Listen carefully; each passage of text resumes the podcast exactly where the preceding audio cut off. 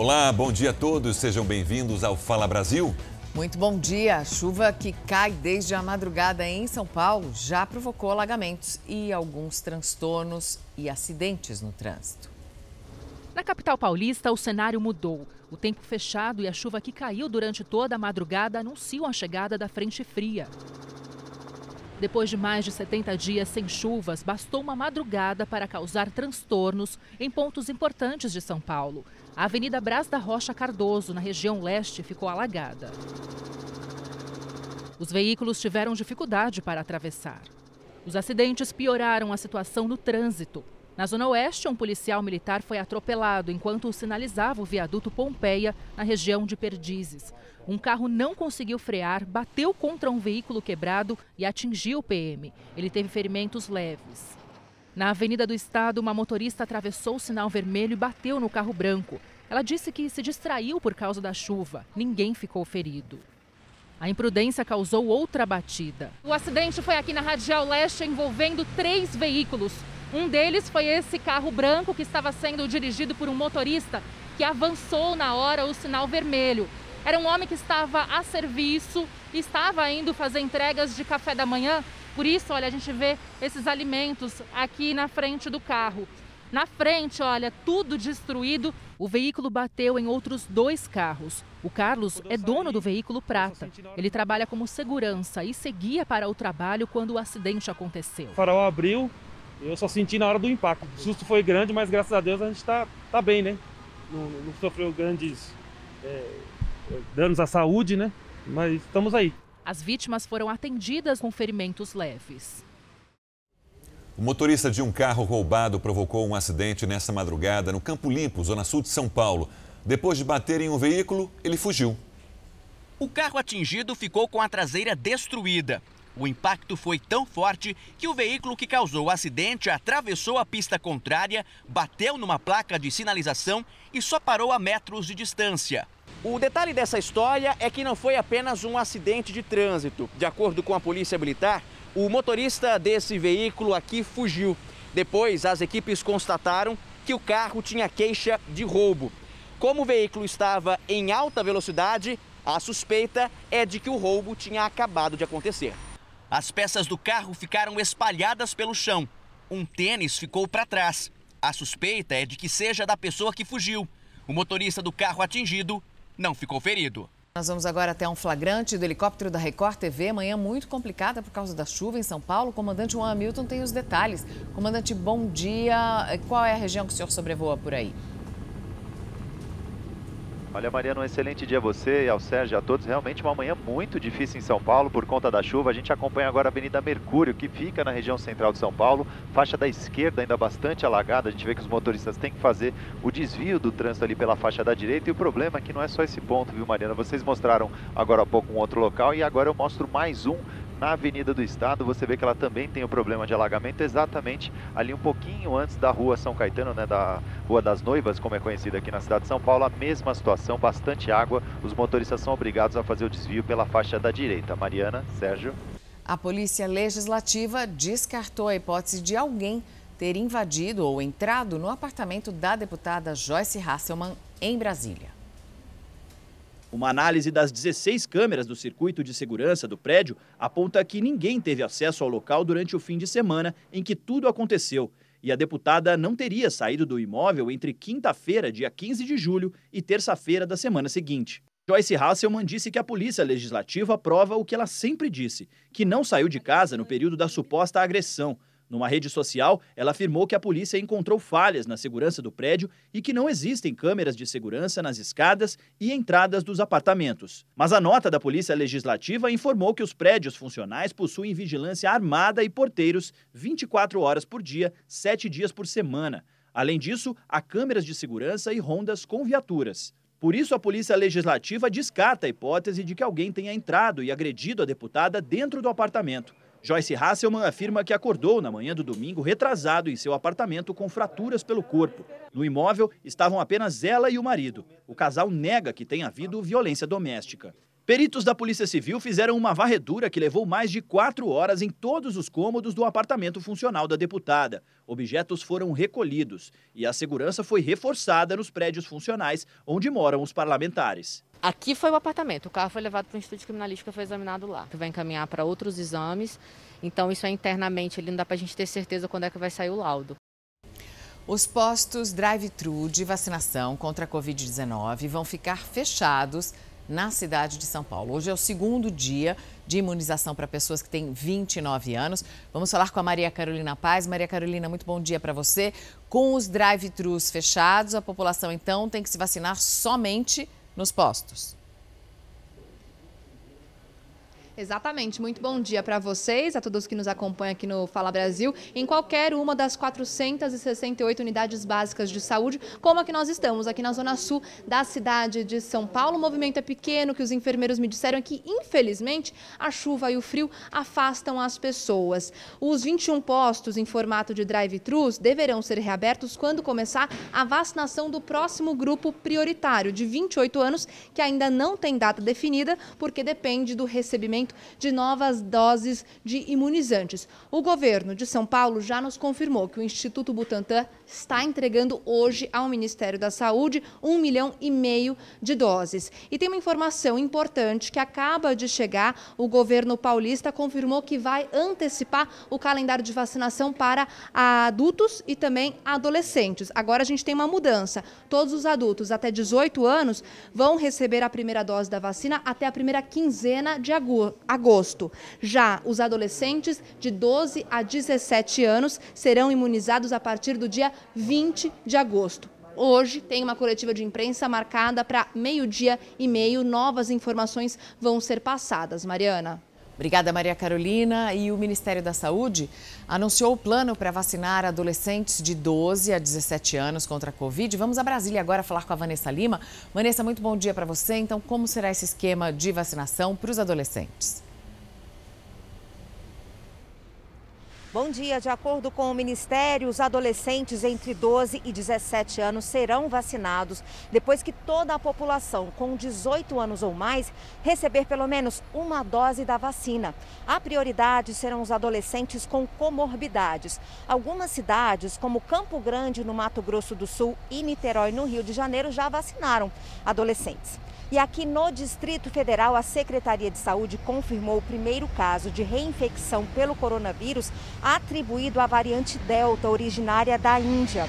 A paciente de 66 anos já tinha sido contaminada em abril pela cepa gama do Amazonas. A Delta é 60 vezes mais transmissível. A paciente está isolada num hospital e a Secretaria de Saúde não informou se ela já tinha sido vacinada. Sérgio, Mariana. E nós vamos agora falar sobre a massa de ar polar que já está no sul do Brasil. Os termômetros vão despencar junto com a sensação térmica em Santa Catarina. O frio no estado pode chegar bem perto do recorde histórico. Nas ruas, uma confusão. Alguns com braços e pernas de fora. Outros tiraram do armário o cachecol, a touca, o casaco mais pesado e olha, até as mãos estão mais juntinhas para se aquecer. Hoje está frio. Como faz para se proteger desse frio todo? Tem que botar uns cinco casacos embaixo da roupa. Tem que usar milhões de casacos e daquele casacão todo grosso. O frio mais intenso registrado em Florianópolis foi há 21 anos. Em 2000, os termômetros marcaram zero grau. Até o próximo domingo, a previsão é de dias tão gelados quanto da semana passada aqui na capital. A frente fria chegou no estado, mas é uma massa de ar polar que deve derrubar ainda mais as temperaturas. Em Santa Catarina, o dia mais congelante da história foi em 1952, quando fez menos 14 graus em Caçador, no meio-oeste. Isso não deve se repetir, pelo menos nesta semana. É comum as temperaturas negativas atingirem menos 5, menos 7, menos 8, até menos 9 graus, mas isso é restrito às áreas mais altas dos topos das serras do Planalto Sul catarinense. Né? Quando se faz uma busca rápida na internet de frio aqui em Santa Catarina, automaticamente uma das imagens que vem na tela do computador é justamente do Morro do Cambiela. Lá em 2013, oito anos atrás, quando o morro ficou branquinho, coberto por neve. Quando a gente fala, mais uma vez, que as temperaturas vão baixar aqui no estado, a gente fica se perguntando, será que esse fenômeno vai acontecer de novo aqui na nossa região? Olha, a gente tem frio, tem umidade e o Camirela está a mil metros de altitude. Essa possibilidade existe, sim, mas é muito remota. Olha, às 7 da manhã, os termômetros chegaram a menos 7,7 graus em Urupema, na Serra Catarinense. A repórter Karina Kopp está em Urubici também, na Serra de Santa Catarina, e tem informações sobre o frio para a gente. Bom dia, Karina. Já estou tentando imaginar como é que foi o amanhecer por aí hoje. Oi, Sérgio, bom dia para você, bom dia a todos. O amanhecer foi congelante aqui em Urubici. Os termômetros no início da manhã marcavam 4 graus negativos, com sensação térmica de menos 6 e um frio um vento gelado que inclusive impediu a formação de geada. E além de, Uru, e além de Urubici, também outras cidades aqui da região amanheceram com temperaturas bem baixas, menos 6, menos 7 graus. E deve vir ainda mais frio, a expectativa é de um amanhecer ainda mais gelado nesta quinta-feira. E inclusive tem a previsão da neve, que deve vir entre a noite de quarta-feira e o amanhecer desta quinta. Segundo os meteorologistas, vai ser um frio recorde, um frio histórico, com 80% do território catarinense marcando aí temperaturas negativas. E esse frio tão intenso traz muitos turistas aqui para a região serrana. Muita gente vem para cá, vindas de todas as regiões do país para curtir esse frio. A rede hoteleira aqui de Urubici está com 100% de ocupação, hotéis e pousadas lotados, principalmente até o próximo final de semana. Muita gente vem para cá para sentir na pele esse frio intenso, mas também para tentar ver de pertinho a tão esperada neve. Sérgio, volto contigo aí nos estúdios. Três pessoas foram presas em uma operação que investigou o contrabando de ouro na região da Amazônia. A Polícia Federal estima que pelo menos uma tonelada de ouro tenha saído ilegalmente do Brasil para o exterior em um período de dois anos. O esquema de contrabando começava com a retirada ilegal do ouro de garimpos do norte do Brasil, principalmente da região da Amazônia. De acordo com a Polícia Federal, a quadrilha aliciava pessoas para fazer o transporte até o exterior. Na Europa, o metal era legalizado com o uso de documentos falsos. As mesmas pessoas que levavam ouro ilegalmente para a Europa voltavam para o Brasil com joias produzidas na Ásia e nos Estados Unidos. As investigações começaram com a prisão de um agente da Polícia Federal que participava do esquema. Ele trabalhava num aeroporto e ajudava no embarque ilegal do produto. É possível que a quadrilha tenha contrabandeado ao menos uma tonelada de ouro entre os anos de 2017 e 2019. Os mandados de busca e apreensão foram cumpridos em São Paulo, Rio de Janeiro e Minas Gerais. Os investigados devem responder por crimes de lavagem de dinheiro, organização criminosa, contrabando e receptação. Ao todo, foram apreendidos cerca de 17 quilos de ouro e joias avaliadas em mais de 5 milhões de reais. A Nova Cracolândia, que fica em plena Avenida Paulista, mais conhecida de São Paulo, foi alvo de uma operação. A polícia e a Guarda Civil estiveram embaixo do viaduto, onde traficantes e usuários de drogas começaram a se concentrar. O objetivo era identificar quem são as pessoas que vendem a droga nesse ponto. No local, há várias barracas instaladas. Muitas pessoas foram abordadas, mas não há informações sobre preços. E a jovem Lohane Bauer, presa na antiga Cracolândia, no centro de São Paulo, já tem um novo advogado. Ela vai ser representada pelo advogado criminalista José Almir, que já foi presidente da subseção da Ordem dos Advogados do Brasil em Barueri, na região metropolitana da capital paulista. Lohane estava sem defesa porque a família decidiu tirar a advogada dela do caso. A jovem foi presa na semana passada, depois de uma investigação da polícia que mostrou que ela tinha uma banca para vender drogas com o namorado, que também está preso. O casal faturava 6 mil reais por dia. Um parecer da Advocacia Geral da União confirma que o Ministério da Saúde ignorou alertas sobre superfaturamento no preço da vacina indiana Covaxin.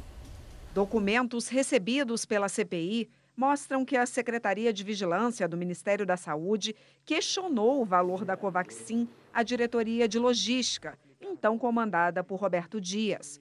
O documento, de 17 de fevereiro, sugere ao departamento que avalie a possibilidade de fazer negociação com o fornecedor da Covaxin, a fim de apurar melhores preços. Uma semana depois, um parecer da Advocacia Geral da União, endereçado à consultoria jurídica do Ministério da Saúde, diz que a pasta não observou a existência da estimativa de preços e nem mesmo houve justificativa para dispensar a pesquisa de preço. A AGU lembra que, para qualquer contrato de vacina, a justificativa do preço é indispensável. A AGU diz ainda que o Ministério também não explicou a razão de ter contratado 20 milhões de doses de vacinas e ainda questionou o papel da Precisa Medicamentos. O parecer diz que, se tal empresa realmente possui autorização para a distribuição da vacina em questão no país, o contrato deveria ter sido firmado em nome do laboratório indiano Barabiotec, o produtor da vacina.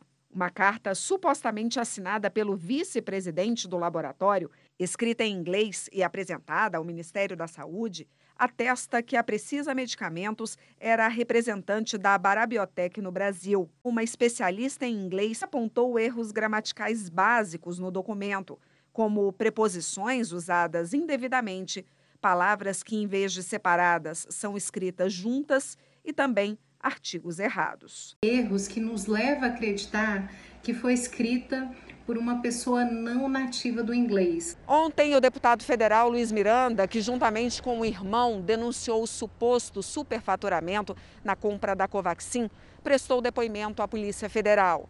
Segundo o deputado, ele reafirmou ao delegado tudo o que já havia contado na CPI, que avisou ao presidente Bolsonaro sobre possíveis irregularidades no contrato. Na próxima quarta-feira, a CPI vai ouvir o dono da Precisa, Francisco Maximiano. E na quinta, o advogado da empresa, Túlio Silveira. O presidente Jair Bolsonaro concluiu a mini-reforma ministerial e recriou o Ministério do Trabalho e Previdência. Vanessa Lima volta agora com as informações. Com a dança das cadeiras no Ministério, com o Ciro Nogueira na Casa Civil, o Centrão será que já está satisfeito, Vanessa? Olha, Mariana, o bloco com aproximadamente 200 parlamentares com grande influência nas votações pode sim se sentir satisfeito, porque a nomeação do senador Ciro Nogueira para a Casa Civil, um dos ministérios mais importantes da República, traz ainda mais visibilidade para o bloco. E foi exatamente para se aproximar do centrão que Bolsonaro fez a mini-reforma sem abandonar aliados. Transferiu Luiz Eduardo Ramos da Casa Civil para a Secretaria-Geral da Presidência da República, cargo antes ocupado por Onix Lorenzoni, que agora vai comandar o recém-criado Ministério do Trabalho. Todas essas mudanças foram oficializadas no Diário Oficial da União de hoje. Sérgio. Vamos agora ao vivo com o repórter veterano em frio, Jairo Bastos, que está na Serra Gaúcha e vai mostrar para a gente como está o tempo por lá. Jairo, bom dia. Qual é a temperatura nesse momento aí? Oi, Sérgio, bom dia para você, a todos que nos acompanham. Olha, ainda bem que nasceu, veio o solzinho agora para aquecer, viu? Que tá gelado, tá muito frio. Eu estou no município de Nova Milano, na Serra Gaúcha. A temperatura agora é de 2 graus positivos, mas com esse ventinho a sensação térmica é de 2 graus abaixo de zero. E o amanhecer, Sérgio, foi gelado em todo o Rio Grande do Sul. Houve registro de geada em muitos municípios. A menor temperatura, fica até difícil de falar com frio, viu? A menor temperatura registrada foi em Vacaria, aqui na Serra Gaúcha, com 4 graus abaixo de zero, mas a sensação térmica era de 10 graus negativos. Muito frio. Outras cidades também registraram temperaturas abaixo de zero, mandaram vídeos para a gente. Por exemplo, em Cambará do Sul, o termômetro da Praça Central marcava no, no amanhecer 7 graus abaixo de zero em Bom Jesus, no alto da Serra Gaúcha, marcava 4 graus abaixo de zero e o frio congelou rios, congelou riachos na localidade. Há previsão de neve a partir dessa tarde até o próximo amanhecer, Mariana. Obrigada, Jairo. Agora ele pode tomar um chocolate quente para aquecer a garganta. E nessa altura a máscara funciona, né? Dá uma aquecida, porque é. no frio meu maxilar trava completamente. Às vezes isso acontece. Agora, gente, vamos pensar em quem vive na rua. É, então, as prefeituras das cidades estão oferecendo cama, comida, um banho bem quentinho. Prefeituras do Sul e do Sudeste fazendo uma força-tarefa para conseguir acolher os moradores que vivem na rua nesta semana, que deve ser a mais gelada do ano todo. Aqui em São Paulo, as madrugadas devem ter temperaturas perto de zero a partir de amanhã. A previsão da chegada de uma onda de frio mais intensa traz um alerta: os riscos para quem mora na rua. Faz 15 dias que Sueli está nessa situação. Ela vai enfrentar o frio com os dois filhos, com algumas cobertas e na barraca que ganhou. A senhora já tinha passado por essa situação? Nunca. Nunca, nunca, nunca, nunca passei por isso. Maria está com a perna quebrada e só tem um casaco para se esquentar. Não tem como. Não está preparado. Ninguém está preparado para o frio. Não tem coberta. A frente fria deve vir forte nos próximos dias no sul e no sudeste do país. Deve ser a pior de todo o inverno. Existe a possibilidade de geada no estado de São Paulo e a temperatura pode chegar a 3 graus na sexta-feira. O problema é para quem mora na rua. Fia, você pode pôr cinco, seis cobertas, vem, vem, vem, vem comida, vem tudo para você comer, só que você, você acaba passando frio. A operação Baixas Temperaturas da Prefeitura de São Paulo criou um plano emergencial e abriu mais de 800 vagas em abrigos. A Força Tarefa vai distribuir cobertores, comida e kits de higiene. Em alguns pontos da cidade, os moradores de rua encontram ônibus como este que os levam para os albergues. O acolhimento que tem lá nesse abrigo aí, para mim é necessário, por quê? Porque pelo menos eu não fico na rua, entendeu? O pátio do colégio no centro de São Paulo é um dos pontos em que as pessoas em situação de rua podem buscar ajuda. Quem quiser sair do frio e ir para um abrigo da prefeitura, basta aceitar o acolhimento. Essas pessoas são trazidas para espaço como este, um clube. Aqui são 200 vagas. No ginásio fica a ala masculina. Os homens são acomodados em beliches, tem cobertores, banheiro com chuveiro quente e alimentação. As mulheres ficam em outro espaço. Só de você ter o café da manhã, ter o almoço, ter a janta, ter o café da tarde, ter um chuveiro para tomar um banho, ter o leite para você se deitar, meu, é Deus que pôs isso daí na nossa vida. Em Porto Alegre também foi montado um esquema temporário para atender pessoas em situação de rua no estádio Beira Rio. Outras cidades do Rio Grande do Sul também estão em alerta com a chegada da onda de frio. Em Cachoeirinha foram abertas novas vagas em albergues para moradores de rua. E em Canoas, o acolhimento é no Centro Olímpico Municipal. Thaís só agradece por estar acolhida nesse momento. Aqui nós temos uma cama quentinha, aqui nós temos um banho, aqui nós temos a janta, almoço. A praia onde dois homens foram atacados por tubarões em Pernambuco finalmente foi interditada. Os ataques aconteceram no intervalo de apenas 15 dias. Agora, o banho de mar no trecho de mais de 2 quilômetros da Praia da Piedade foi proibido pela Prefeitura de Jaboatão dos Guararapes. Agentes públicos vão fazer rondas e vão tirar as pessoas do mar. Esse mar, aliás, tem placas, né? Mas as pessoas entram na água mesmo assim. O uso da faixa de areia, no entanto, continua liberado. Quem descumprir essa medida poderá ser detido pela polícia. O período de volta às aulas é um bom momento para começar a oferecer mesada para os seus filhos. E isso já pode ser feito com crianças pequenas, a partir de 3, 4 anos. Assim, elas vão aprendendo a importância de economizar para depois realizar alguns sonhos. Com todo o cuidado, a Graziela guarda a louça do almoço. Aos 11 anos, ela tem uma rotina de tarefas diárias. Em troca, garante o porquinho sempre forrado com a mesada que a mãe dá, desde quando ela tinha 7 anos. No início eu usava para comprar lanche na escola. Uma bala, um pirulito. Quatro anos depois, a Graziela já tem consciência de que não precisa gastar tudo o que ganha na lanchonete da escola. Você está é, ensinando o seu filho que tudo tem um limite. O dinheiro, né, do mesmo jeito que ele entra, ele você consome ele, você gasta, né? E se acabar tudo naquele mês, não tem de onde tirar. A educadora financeira Emilene Mesquita acredita que o período de volta às aulas é um bom momento para começar a oferecer mesada para os filhos, que precisam comprar lanche na escola, por exemplo. Só que ensinar a poupar é uma tarefa que também pode começar com um filho bem novinho. Com três anos você vai é, de forma lúdica, você vai mostrando para ela a importância né, de guardar a moeda não é na boca, a moeda é no cofrinho. Para que, que serve essa moeda? É para comprar aquele brinquedo que você quer. Mas a mesada só deve ser oferecida quando o pai e a mãe tiverem o dinheiro para dar. Ela não serve para comprometer a renda da família. E para dar certo, o principal é não ceder quando o valor mensal ou semanal acabar. Aquele valor tem que dar para o período. Então, se de repente chegar na metade do caminho e ele falar, eu preciso, não precisa.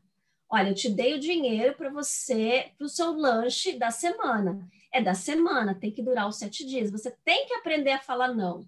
Existem diversos tipos de mesada, como a de terceiros, aquela que é oferecida pelos avós ou padrinhos. A mesada empreendedora, que o filho recebe quando ele mesmo faz um trabalho manual ou vende alguma coisa. Mas a mais comum é a mesada voluntária, a que a Rosângela dá para Ana Júlia, quando sobra um dinheiro e a filha cumpre com as obrigações. Aos 12 anos, a menina já aprendeu a participar da construção dos próprios sonhos com um cofrinho bem sugestivo. Aqui está escrito para o meu sonho. Conforme eu vou ganhando meu dinheiro, eu vou colocando aqui para depois eu comprar alguma coisa que eu quero. Agora, olha essa história. Um homem assaltou uma das joalherias mais luxuosas de Paris. O curioso é que ele chegou ao local de patinete. O suspeito foi flagrado pelas câmeras de segurança da rua. Parou o patinete na calçada e entrou na joalheria, que fica pertinho da famosa Avenida Champs-Élysées, carregando uma arma. Ele conseguiu na joalheria levar algumas joias, outras pedras preciosas, avaliadas entre 12 e quase 19 milhões de reais. Depois do assalto, simplesmente pegou o patinete de novo e foi embora. O criminoso ainda não foi identificado. A polícia está investigando esse caso. Você viu que ele foi de patinete, mas no estilo, de terno, né? Né? Patinete, terno e gravata. Mas foi de patinete para ninguém anotar a placa depois. Olha, não tinha pensado nisso, mas e a fuga? A velocidade de uma patinete, qual é a máxima? Você vai ver agora uma reportagem exclusiva que revela como um agente penitenciário ajudava uma das maiores facções criminosas do país. Ele era um servidor público e fez uma fortuna entregando bilhetes para as lideranças de quadrilhas que estão presas na Penitenciária Federal de Segurança Máxima de Catanduvas, no Paraná. Veja agora os detalhes da investigação que descobriu esse esquema. Docimar José Pinheiro da Silva agente penitenciário federal do Presídio Federal de Segurança Máxima de Catanduvas, no Paraná. Está preso. Na ala delta, presos perigosos, chefes de facções criminosas, retornam para as celas. O carrinho com as marmitas começa a passar. O agente Docimar, também chamado de gaúcho, não distribui só comida. Depois de servir a cela 8D, ele vai para a seguinte. Mas enquanto distribui mais uma marmita, ele estica o braço e toca de novo a portinhola da cela 8, por onde acabou de passar. Veja mais uma vez e repare que ele entrega um papel enrolado. Segundo a polícia e o Ministério Público Federal, Docimar é garoto de recados do Comando Vermelho. O núcleo de jornalismo investigativo teve acesso a flagrantes inéditos e, com base no relatório do Ministério Público Federal, traz agora os detalhes sobre a comunicação do crime organizado carioca no presídio de Catanduvas, com a colaboração de um servidor público. Lá estão presas lideranças do Comando Vermelho. Repare nesta imagem. Docimar está lá no fundo com o carrinho de comida. Ele vai abaixar. Neste momento, ele pega um papel largado no chão por um dos presos e entrega na outra cela com a mão direita. Aqui, Docimar aparece próximo a uma psicóloga que atende um preso. Em seguida, ele sobe o corredor e vai até a última cela. Segundos depois, volta com papéis na mão. A polícia afirma que é um recado despachado pelo traficante Cadu Playboy. Nessa imagem, alguns traficantes aparecem conversando e lendo os bilhetes no pátio do presídio. Eles são considerados líderes do Comando Vermelho. Márcio dos Santos Nepomuceno, o Marcinho VP, Cláudio José de Souza Fontarigo, o Claudinho da Mineira e João Paulo Firmiano, o Russão. O repasse de bilhetes por meio do agente penitenciário não era só entre presos. Muitos vinham de fora e outros tantos saíam de Catanduvas em direção às favelas do Rio de Janeiro, território do Comando Vermelho. Segundo a polícia, além do agente penitenciário e dos traficantes, uma advogada fechava o comando do esquema. Era feita uma triangulação, né? então você tinha um servidor público que pegava o bilhete ou levava o bilhete, né? tirava ele da penitenciária federal, entregava a uma pessoa que também foi presa, que fazia o link, né? fazia a ligação com a advogada e daí o link com os gerentes né? do, do, tráfico de drogas do, do Rio de Janeiro. A advogada é Lucéia Aparecida Alcântara de Macedo. A investigação constatou que ela tinha intermediários para fazer contato com o carcereiro, como Tânia Odenise Alves Peruso. A polícia conseguiu registrar vários encontros de Tânia com um agente penitenciário. Neste vídeo, ela entra no carro de Docimar com uma sacola na mão. Sai de mãos vazias quase meia hora depois. Já neste flagrante, Tânia se encontra com a advogada Lucéia Alcântara. A polícia diz que esses contatos eram para trocar bilhetes e fazer o pagamento. Mas, segundo a Polícia Federal, o flagrante da advogada Lucéia, junto com gerentes do tráfico, saindo da casa do agente Docimar Pinheiro, é uma das principais provas desse esquema. Outra evidência é uma interceptação telefônica da esposa do traficante Fabiano Atanásio, FB, em que ela revela a uma amiga o esquema dos bilhetes. Aí eles têm um esquema de mandar uma carta lá pelo agente. Aí ela veio me mandar mensagem. Marcela, Fabiano mandou eu te encontrar hoje para te dar um recado. Eu falei, Mara, se quiser deixa o recado aí, chega aí eu leio. Assim eram os bilhetes, ó, papéis enrolados, escritos à caneta. Para este delegado, eles significam ordens de execução, estratégias de venda de drogas e fortalecimento das lideranças. Não é uma exclusividade do Brasil, isso acontece em todos os lugares do mundo. É, Para haver a existência de uma organização criminosa, de uma estrutura com divisão de tarefas né, hierarquizada, ela necessariamente tem que contar com a atuação do Estado direto ou indiretamente. Não é possível uma estrutura, uma organização que vive à margem da lei a subsistir se não houver a participação de algum agente do Estado. Uma comunicação à moda antiga, mas que custava bem caro para funcionar. Dentro da investigação, graças à parceria com a Receita Federal do Brasil, uh, se verificou movimentações financeiras imensas, né? Na faixa de acima de milhões, né? tanto da advogada quanto do agente do, do servidor público. Né? Nos últimos dois anos, uh, chegou na faixa de mais de um milhão de reais movimentado por ano. E movimentava dinheiros em espécie, que era da forma como ele recebia o pagamento, a propina. Né? Esses documentos mostram que a advogada Lucéia Alcântara movimentou, em menos de dois anos, mais de 5 milhões de reais. Ela chegou a comprar seis cavalos de corrida. Os investigadores acreditam que era para lavar dinheiro.